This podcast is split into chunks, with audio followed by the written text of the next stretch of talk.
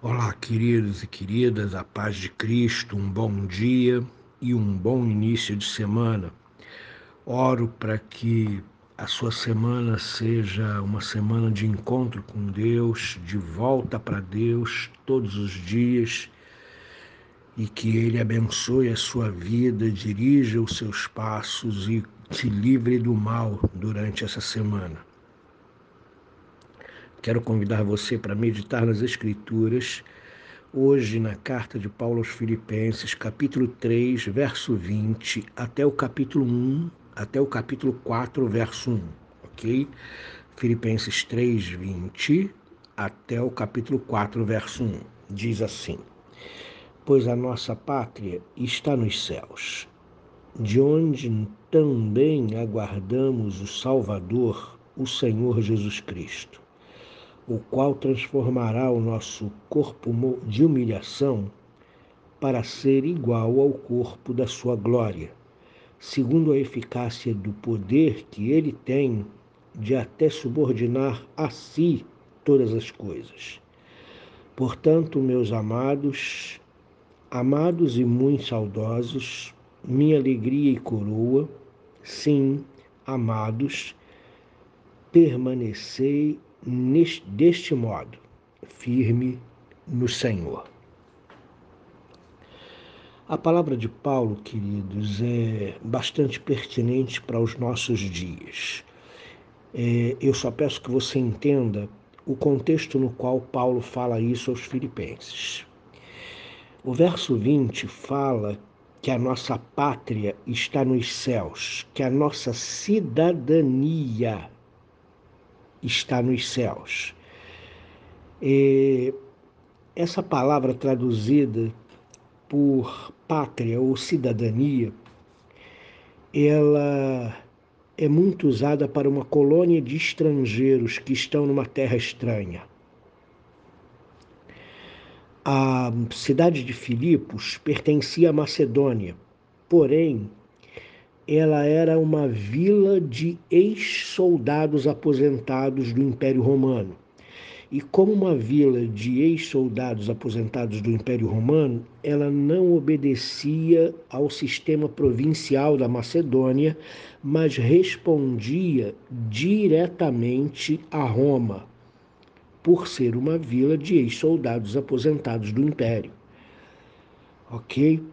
Então, eh, os filipenses entendiam bem essa metáfora né, de que nós estamos aqui, mas não pertencemos a este lugar.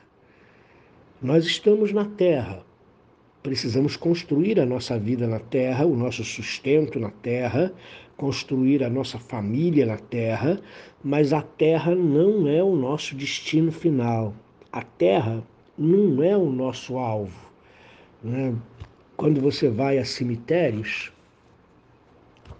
você vê lá eh, a, a, a efígie das pessoas, né, uma foto e os dizeres, né, jazigo perpétuo da família fulana de tal.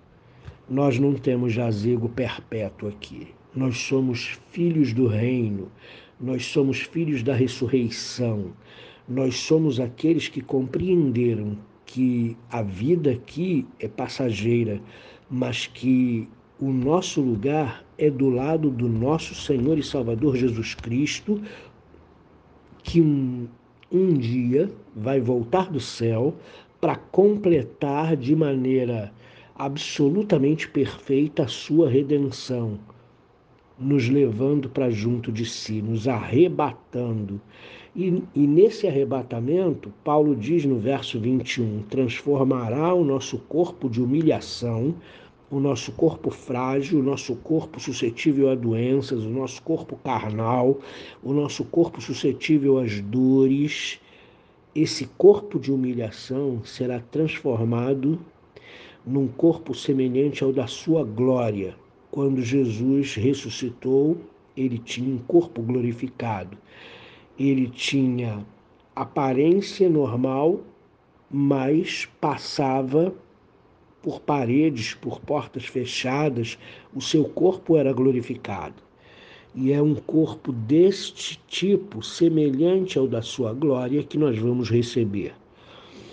E ele fala uma frase no verso 21 muito interessante. Ele diz assim: segundo a eficácia do poder que Jesus Cristo tem de até subordinar todas as coisas a si mesmo.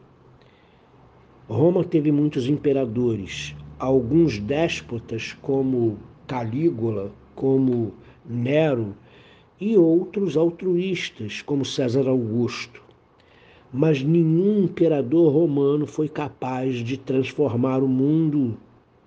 Somente o Senhor do universo, somente Jesus Cristo, que pela eficácia do seu poder de fazer subordinar a si todas as coisas, ele é o único governante desse universo. Ele está no trono, ele manda, ele decide todas as coisas.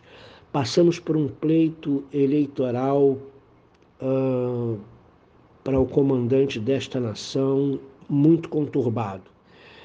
E eu confesso que para mim foi muito frustrante esse processo eleitoral. Porém, a gente precisa entender que quem, não importa quem esteja no poder do Brasil, da, das nações ricas, das nações mais poderosas, belicamente falando, nesse mundo.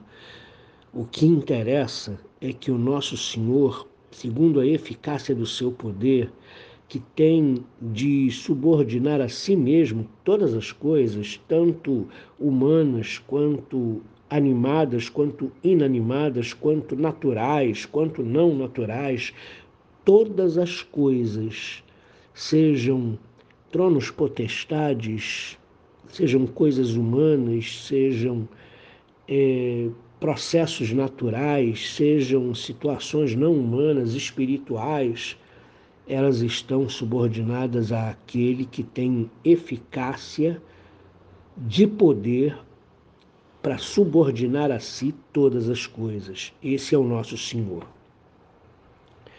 Então, essa é uma palavra de consolo poderosa para a igreja de Filipenses. A nossa pátria não é aqui. Aqui vocês são perseguidos. Aqui vocês são desprezados.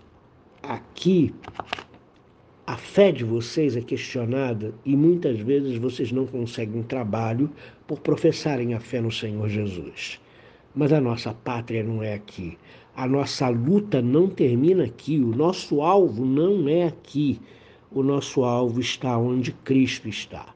Reparem, o que Paulo diz é que nós precisamos ter os olhos na eternidade. Não porque o céu seja melhor do que a terra, e é de fato melhor do que a terra, mas a razão primordial é que o nosso Senhor está lá. A razão de tudo é Jesus Cristo. A razão de tudo é o nosso Senhor, Salvador e Redentor Jesus Cristo. É aonde Ele está, é aí que nós queremos estar, é aí que nós precisamos estar. A igreja, ela tem uma grande dificuldade de, de, viver na prática aquele hino que diz assim: Sou forasteiro aqui em terra estranha estou, e assim vai. Por quê? Porque nós acabamos compreendendo que a terra é a nossa morada eterna e que as coisas materiais são o fim da nossa vida e não são. Tudo o que nós temos, somos e construímos nessa terra é passageiro. O que Deus tem reservado para nós é na eternidade junto dele mesmo, quando ele vai transformar o nosso corpo frágil de humilhação em corpo semelhante ao da sua glória. Ele termina essa porção com uma frase poderosa: Permanecei deste modo firmes no Senhor. Permanecei firmes no Senhor, sabendo que vocês estão em terra estranha e são forasteiros permanecei firme no Senhor, sabendo que as angústias, as tribulações, as enfermidades e os problemas temporais que a gente passa aqui, eh, não são de forma nenhuma comparáveis à glória do porvir, àquilo que Deus já preparou para nós. Quando Ele se manifestará para eh, transformar a nossa vida e nos levar para junto dele. Então, querido, não se deixe abalar pelas circunstâncias, não se deixe abalar pelas notícias ruins, não se deixe abalar pelas frustrações que a gente vai acumulando no caminho, que podem ser frustrações sociais, políticas, pessoais, emocionais. Nada disso deve abalar a nossa fé. Nós devemos manter os nossos olhos no nosso Senhor, Salvador, Redentor, Rei dos Reis, Jesus Cristo o qual, pela eficácia do seu poder, subordina todas as coisas a si mesmo e dirige todas as coisas com poder, sabedoria e a sua perfeição. Temos que viver nesse mundo com os nossos olhos fitos em Cristo e permanecermos firmes deste modo. Reparem que Paulo usa uma palavra repetida aqui no verso 4 no verso 1 do capítulo 4. Ele se refere aos filipenses como meus irmãos, amados e muito saudosos, alegria e coroa, sim, amados, novamente, permanecei deste modo firmes no Senhor. Querido Deus, abençoe sua semana.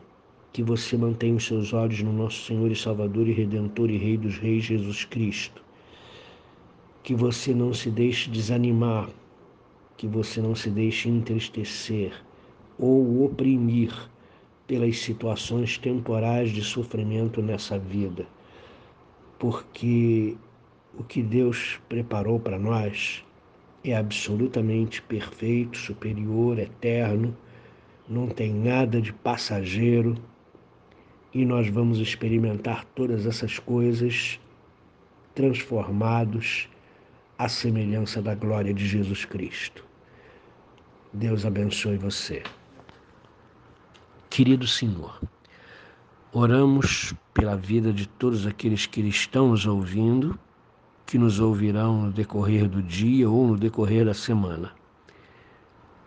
Pedimos para que a, a vida dos nossos irmãos seja guardada por Ti nesse dia e nessa semana para que aquilo que eles planejaram eles possam realmente colocar em prática. Aqueles alvos que eles têm, aqueles desafios que eles têm durante esse dia, durante essa semana, sejam realmente viabilizados pelo Senhor, porque o Senhor é Senhor do universo. Nada acontece sem a tua permissão. Nenhuma porta se abre se o Senhor não a abrir. Então, ó Deus querido, olhando para ti, colocamos a nossa vida nas tuas mãos e prosseguimos, ó Deus querido, no Senhor. Em nome de Jesus. Amém.